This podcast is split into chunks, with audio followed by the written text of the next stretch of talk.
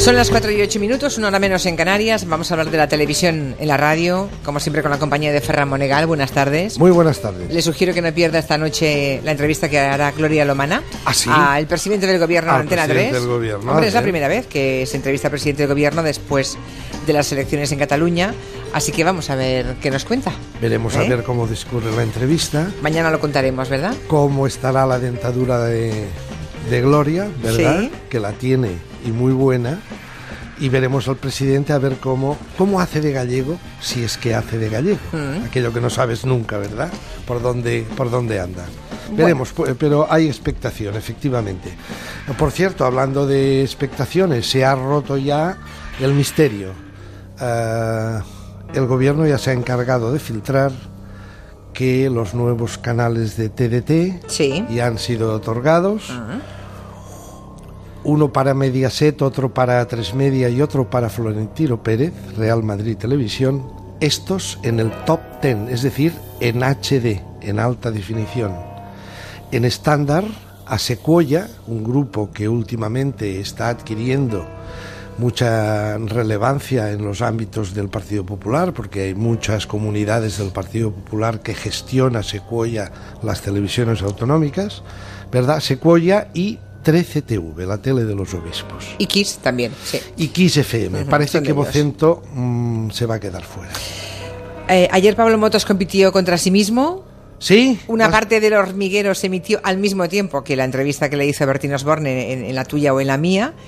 Y bueno, ganó, ganó el hormiguero, el rato del hormiguero. Pero luego el programa de Bertín Osborne batió ayer su récord. Sí. Tuvo una muy buena audiencia. Casi un 20% o un 20%. Sí, Por muy, cierto, muy salió usted como gran supporter de Pablo Motos. Mm, Bueno, en su porter no, como amiga, sí. Sí. Bueno, como eh, amiga y la primera que le dio, que le tendió la mano, eso es bonito. A mí me gustó que ayer conocieran un poco más a Pablo Motos, porque en el fondo no, no, no conocen, no, no se sabe mucha cosa de Pablo Motos. Bueno, a ver, ayer ocurrió, bien, ¿eh? Pero ocurrió bueno. una cosa extraña dentro de este mundo de casa y jardín y el hola que digo siempre de las entrevistas de Bertín. Y es que mm, afortunadamente jardín hubo poco.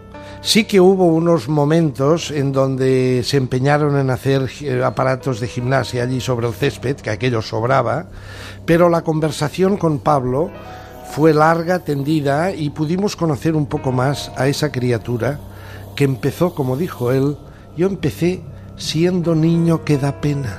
Mm. Parece ser que su padre, que tenía tres o cuatro trabajos, porque en su casa pues las dificultades económicas eran grandes, allí en Requena, dice, "L- me llevaba como niño que da pena, mientras él en las tiendas vendía una especie de cuadernos, revistas para hacer ganchillo con patrones, yo ponía cara de pena y, y hacía bien, fue una ironía supongo, pero, pero bien. El fragmento que nos han pedido algunos oyentes de En tu casa o en la mía.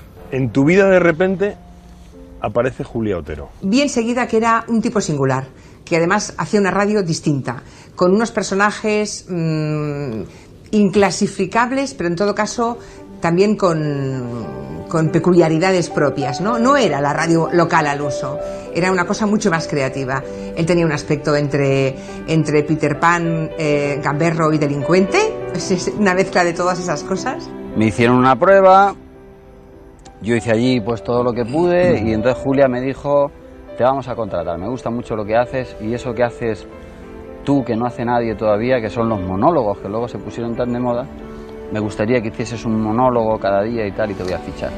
Y los más veteranos oyentes de este programa saben que cuando nadie hacía un monólogo, pues Pablo Motosos hizo en este programa uno todos los días a esta hora más o menos. A esta hora, cuatro y pico de la tarde, empezaba una sección que se llamaba La Hora Tremolina, donde los redactores eh, tenían diferentes mm, cometidos. El suyo era el monólogo diario.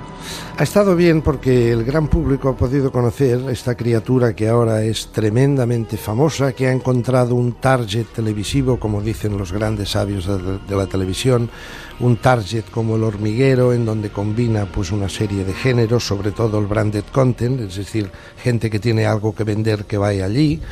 Eh, Pero este hombre eh, ha estado bien conocer que eh, las pasó canutas. Sí, claro.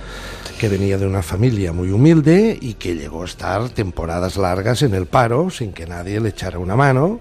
¿eh? Hasta que usted llegó, le dijo, venga. no, no, en mi época sí". trabajaba ya, estaba en Onda Cero Pero Valencia. él ¿eh? contó Pero- que había estado mucho tiempo en Sí. el paro también ¿Quién y más, que, quién que menos las ha pasó, y que las pasó con otros. Hay una cosa muy divertida ¿Mm? Que dice, le pregunta a Bertín, tú no has tenido niños, no has tenido hijos. Dice, no. Dice, yo no he tenido hijos por miedo a que la vida me trayese un niño como el que fui yo. esa, esa es muy buena, esa es muy buena. Hay otra también, también divertida, eh, cuando dice, yo de pequeño veía al pijo de mi pueblo, el hijo del médico, y claro, tenía un equipo de música fantástico, tenía unos pantalones, unos tejanos y unos pantalones que yo no podía comprar, y yo me dije, yo quiero ser como él, yo quiero ser como ese pijo. Y luego, con los años, me di cuenta que esa estética, la elegancia del pijo, de hueso largo, dice él, si eres un garrulo pequeñajo, no la puedes alcanzar nunca. Y eso se lo decía mirándole a los ojos a Bertín. A Bertín, que que, sí, ese sí que es un pijo de hueso largo. Muy largo. Pero está bien esa catarsis de Pablo Motos. Bueno, Está- ¿qué más ha visto, está muy- señor More- Bueno, he visto también a otro gran colaborador suyo, Antonio Baños. Antonio Baños, en el intermedio, que estuvo también por la mañana, no sé si ayer o Ayer, anteayer. ayer, en el Rojo Vivo. No, y en, en Espejo Público, si ah, no también. recuerdo mal. Está de gira, Antonio Baños. es el a nuevo, ver si va a ser nuevo Mr. Sher. Es el nuevo Pablo Iglesias. Sí, ha pasado a ser la criatura más deseada por todos los programas, ¿verdad? Y demás. Hay un discurso en él, es, es, es eh, a ver, em, lo que decía Sardá, que le comenté el otro día, ¿no? Lo que decía Sardá en, el otro día en Onda Cero, en perdón, en Al Rojo Vivo, decía, cuidado, en, en el sentido positivo de la palabra, o sea, admirándoles, decía, los de Podemos, al lado de la CUP, son de derechas. Mm, sí, claro. Es decir, la CUP es... eh, em, Anticapitalista. es anticapi- y es marxismo-leninismo ah, en estado puro. ¿Cómo encaja esto dentro del independentismo? Jamás, jamás el marxismo y el comunismo entendido de una manera ortodoxa, jamás ha apelado a, los, a, los a la independencia de los pueblos, sino todo lo contrario. Es la internacionalización de la clase obrera, ¿no? Sí. Por eso Baños ayer le decía a Wyoming, le decía, oiga, nosotros estamos con los jornaleros andaluces, estamos con los mineros de Asturias, estamos con los parados de Vallecas. Es decir, ¿cómo encaja esto con las ansias de un país, de una independencia con que nos la han vendido como seremos más ricos que nadie, aquí entrará el dinero a expuertas, cobraremos las pensiones más altas. Eso no casa, ¿eh?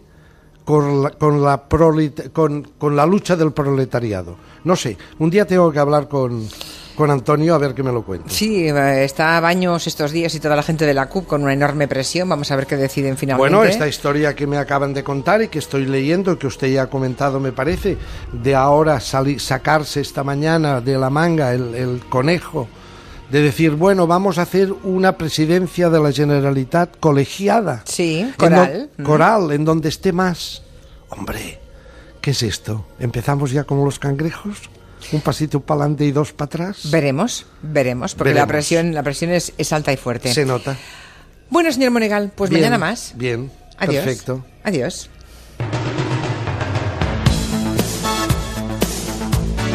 De 4 a 7 en Onda Cero, Julia en la Onda. Con Julia Otero.